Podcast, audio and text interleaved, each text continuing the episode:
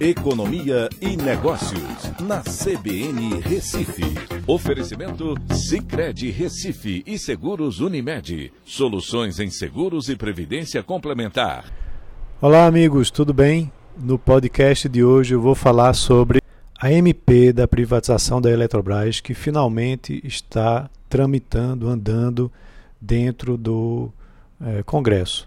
Né? O relator da medida provisória fez a entrega do seu texto, né, com alterações para mais pequenas em relação ao que o governo tinha apresentado.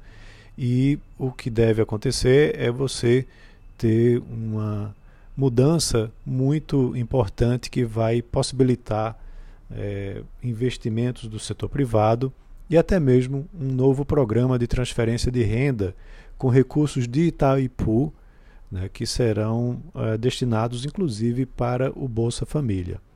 Então, é, há um processo de capitalização da empresa que vai levar à diluição das ações com direito a voto e perda do controle da empresa pelo governo.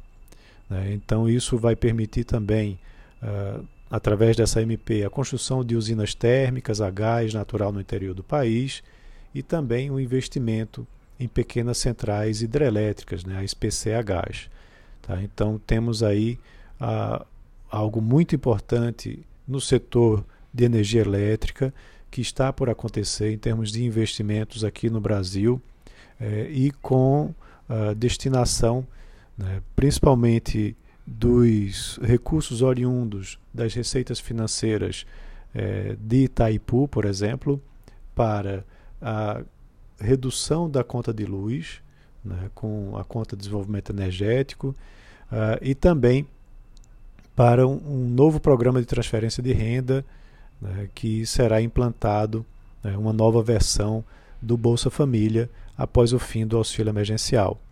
Então temos aí sérias transformações que vão acontecer no mercado é, e que começam pela descapitalização da Eletrobras né, transferindo é, esses investimentos para uma, com uma maior flexibilidade para o setor privado.